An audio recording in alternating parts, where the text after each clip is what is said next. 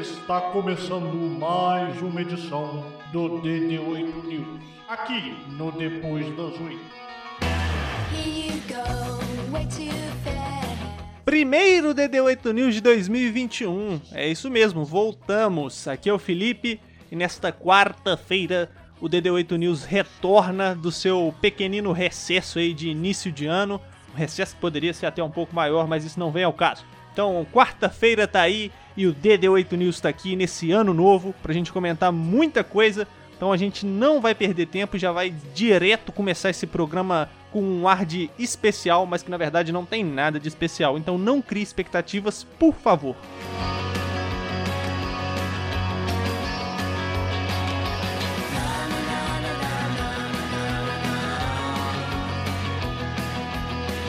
Vamos começar então o primeiro programa do ano falando sobre o retorno do nosso querido CBLOL que no final de semana aí retornou com aparência nova, com um sistema novo aí que é o sistema de franquias que a gente comentou bastante no ano passado. E aí para comentar como é que ficou a tabela depois dessa primeira semana aí de CBLOL, tá aqui o nosso especialista em CBLOL, que não é o Luiz, e sim o João Pedro. Boa noite, João Pedro. Boa noite, Felipe. Como um bom especialista nesse programa, eu não faço ideia de como ficou a tabela, eu não assisti os jogos e tô aqui para comentar sobre, né? Exatamente. Como era de se esperar, o meu time, que todo mundo aí que é ouvinte do DD8 sabe, não está participando, né?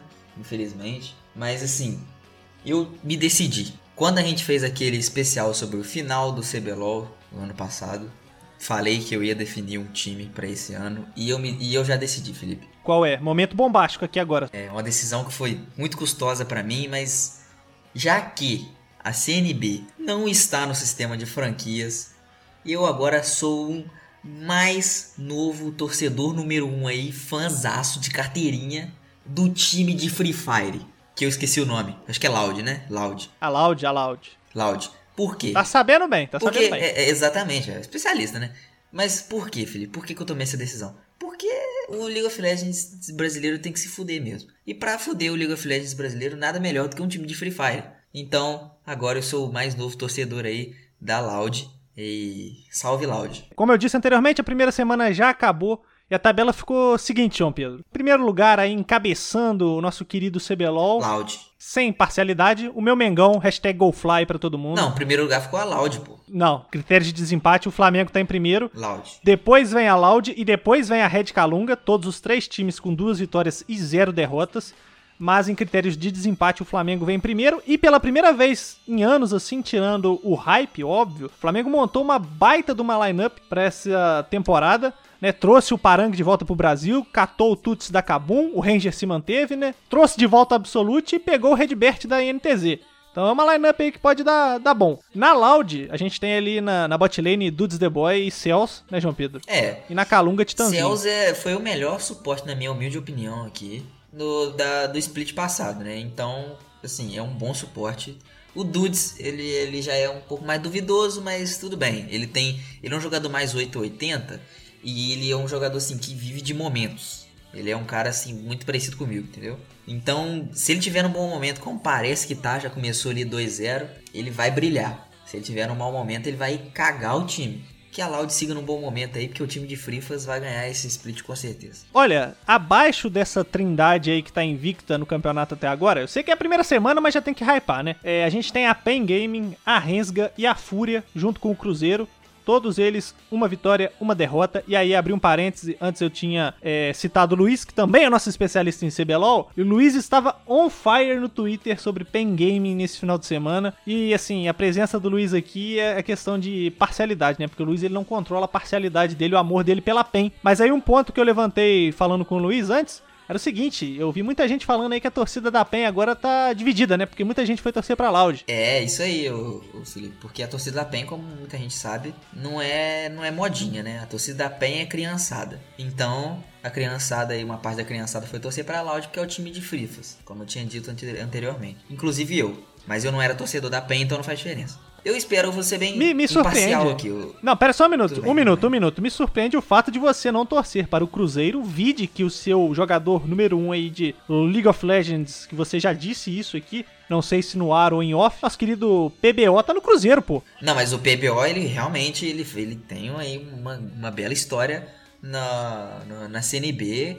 E assim, foi o nome da CNB durante muito tempo, né, cara? Ele realmente ele é um jogador que não, não deve ser deixado de lado. Mas o Cruzeiro, cara, o Cruzeiro eu não sei o que, que ele veio fazer, ele caiu de paraquedas aí nesse sistema de franquias do LoL. Justo agora que acabou a segunda divisão, o Cruzeiro chegou. Não entendi, eu não entendi. O Cruzeiro, o Cruzeiro não consegue ganhar do Oeste do Juventude, vai achar que vai ganhar da Rensga, pô. Não tô entendendo o Ah, que, é meu isso. Deus do céu, cara, o Cruzeiro caiu de paraquedas total. Eu quero só ver onde que eles vão encaixar o Cruzeiro no próximo split, porque na primeira eles não, eles não vão ficar, não, cara. A gente tem que comentar um pouquinho, bem brevemente, sobre o trio Parada Dura lá que tá 0-2.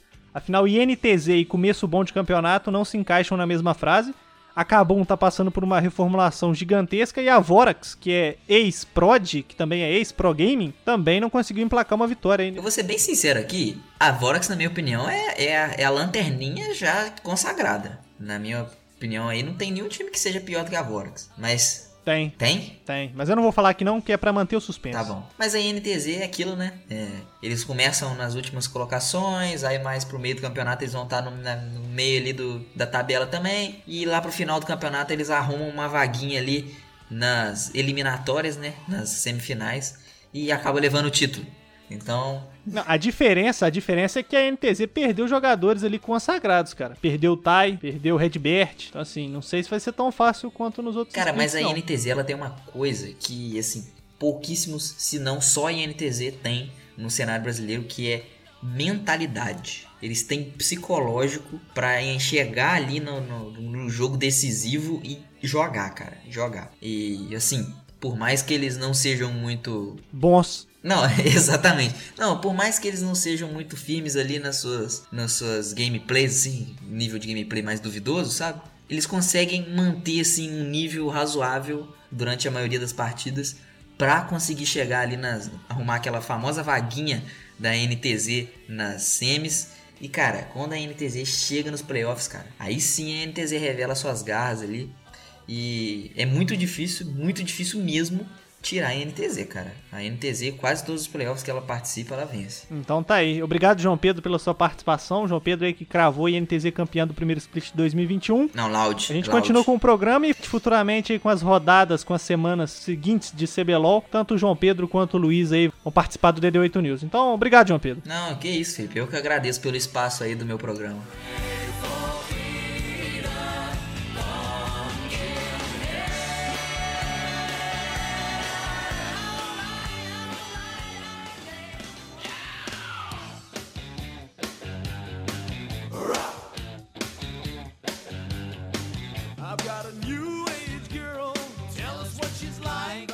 Vamos mudar de assunto aqui neste programa, porque depois dessa participação do João Pedro falando sobre League of Legends, vamos falar sobre televisão.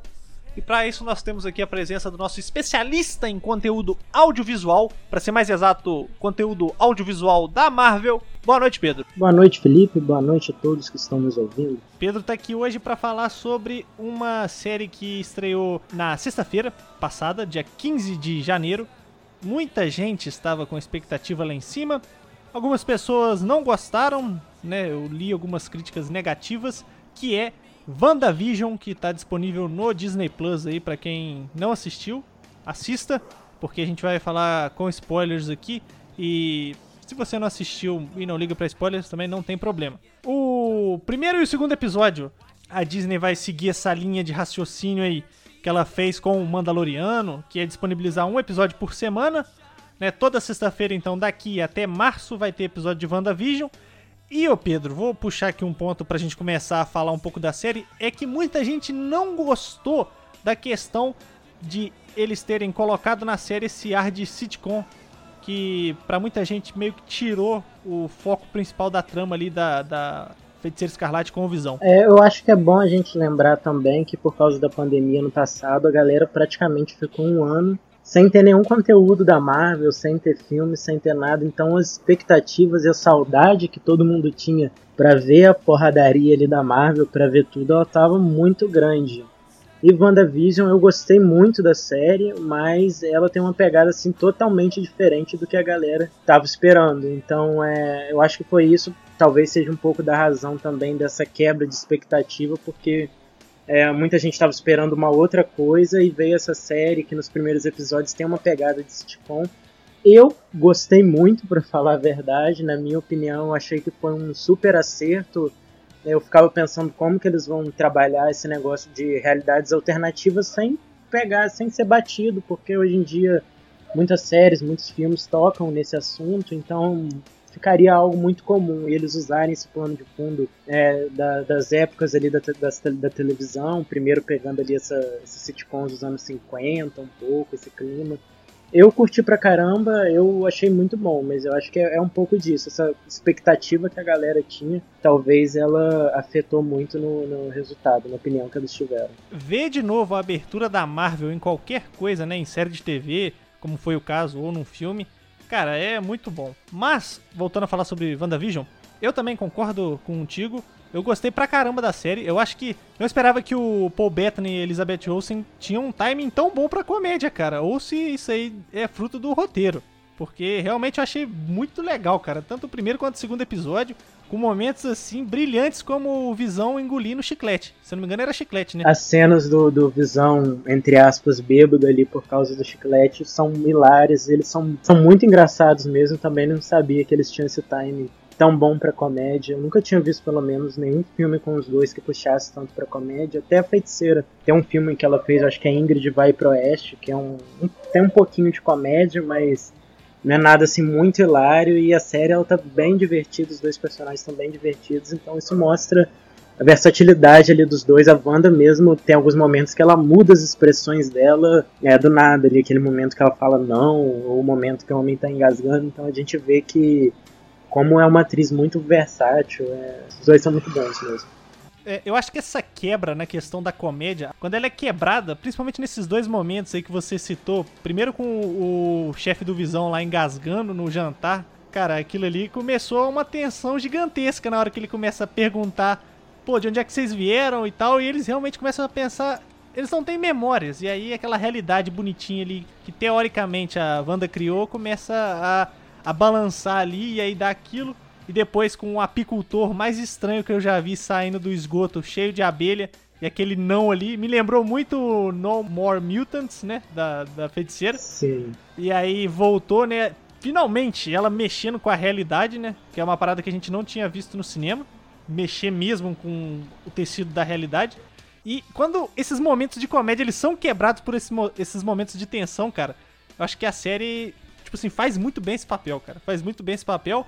E aí muita gente vem colocando, né, que daqui, do terceiro episódio que vai sair nessa sexta-feira, pros próximos, até março, vão ter mais momentos assim para meio que mostrar que a, ou a feiticeira tá ficando meio lelé da cuca, né? Essa realidade dela, ela criou e tá ruindo, ou alguém está influenciando ela a fazer isso tudo, né? É, só voltando, falando um pouquinho do que a gente comentou sobre expectativas, embora eu gostei muito, assim, do, dos dois primeiros episódios, mas eu acho que a duração ainda me decepcionou um pouquinho. Eu queria ter visto bem mais. Então, eu, eu acho que essa série, ela, talvez ela deveria ter sido lançada toda a série de uma vez, ou pelo menos parte dela deixada os dois últimos episódios para passarem de forma semanal. Eu acho que é uma série muito boa, mas que ainda a gente ficou com uma sensação ainda de faltava alguma coisa assim quando acabou, apesar de ser muito boa. Eu acho que essa série ela ela não é uma série que você acompanha semanalmente. Ela deveria ser uma série para você maratonar, assim, como um filme mesmo.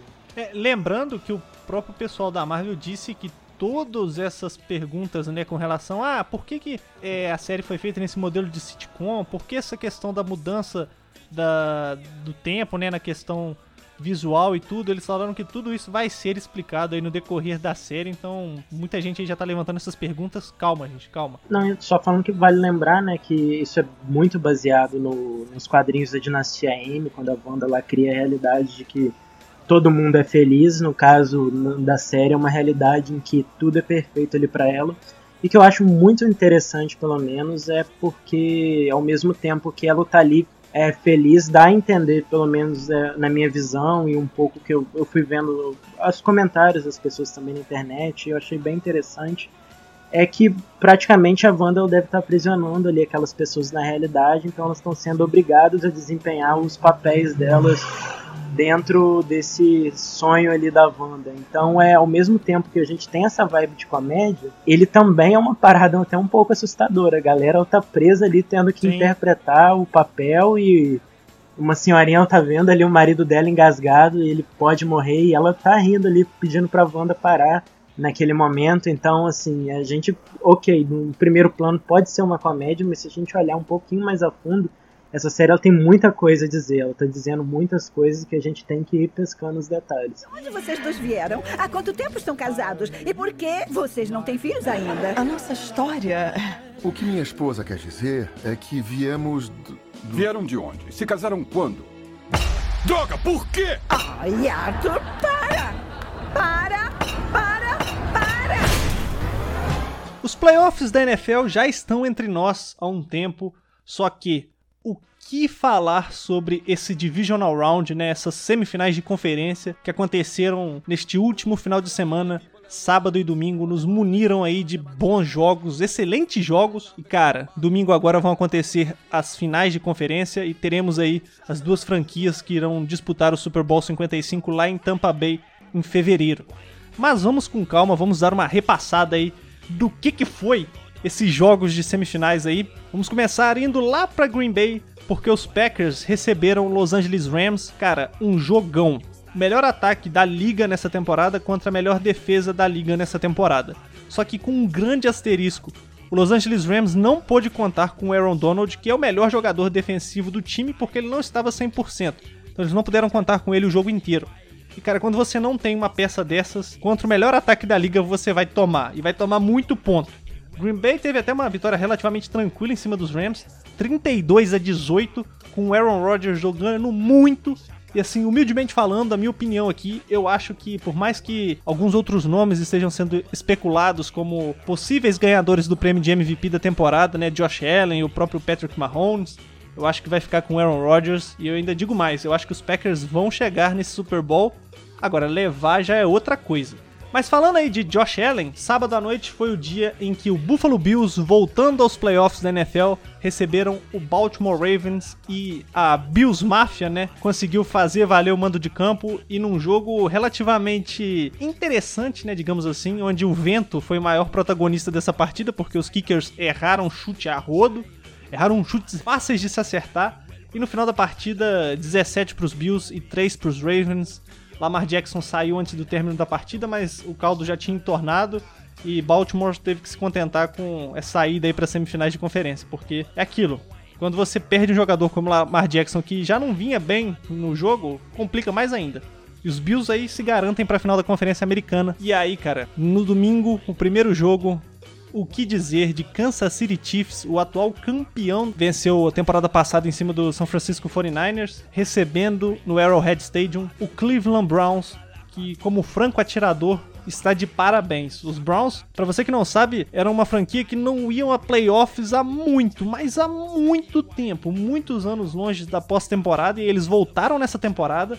E Baker Mayfield tem que ser exaltado aqui porque o que os Browns jogaram, não só nesse jogo, como no jogo contra os Steelers, um rival direto ali de divisão, eliminando o time e agora chegando numa semifinal, o time demonstrou coragem e, segundo a própria transmissão da ESPN, jogou com coração.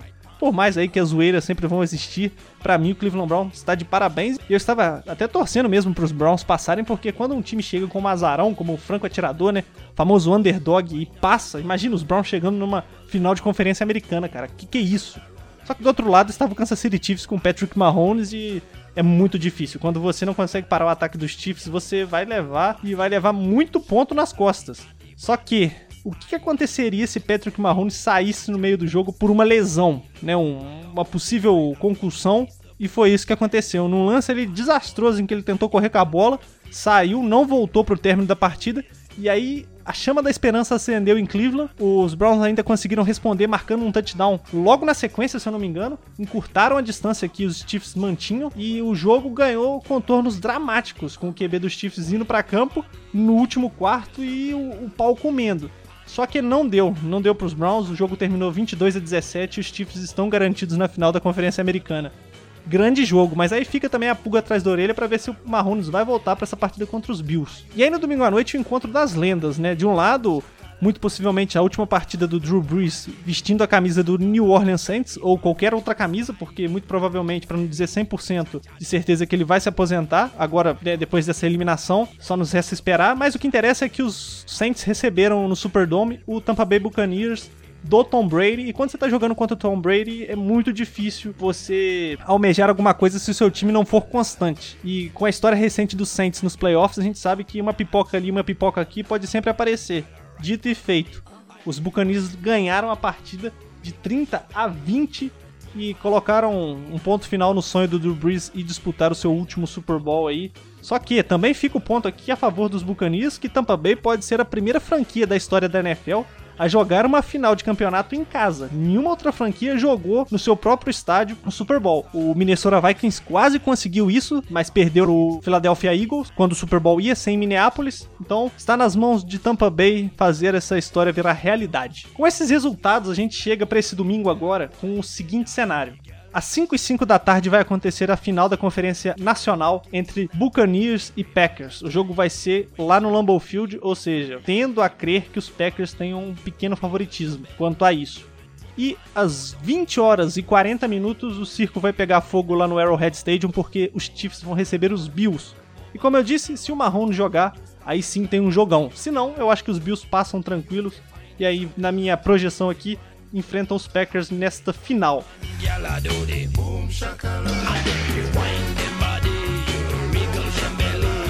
Com tudo isso dito, o primeiro programa do ano agora realmente chegou ao final. Um bom restante de semana aí para todos vocês que nos ouvem. E eu espero você quarta-feira que vem para mais um episódio do DD8 News. E por favor, não esqueça de beber água.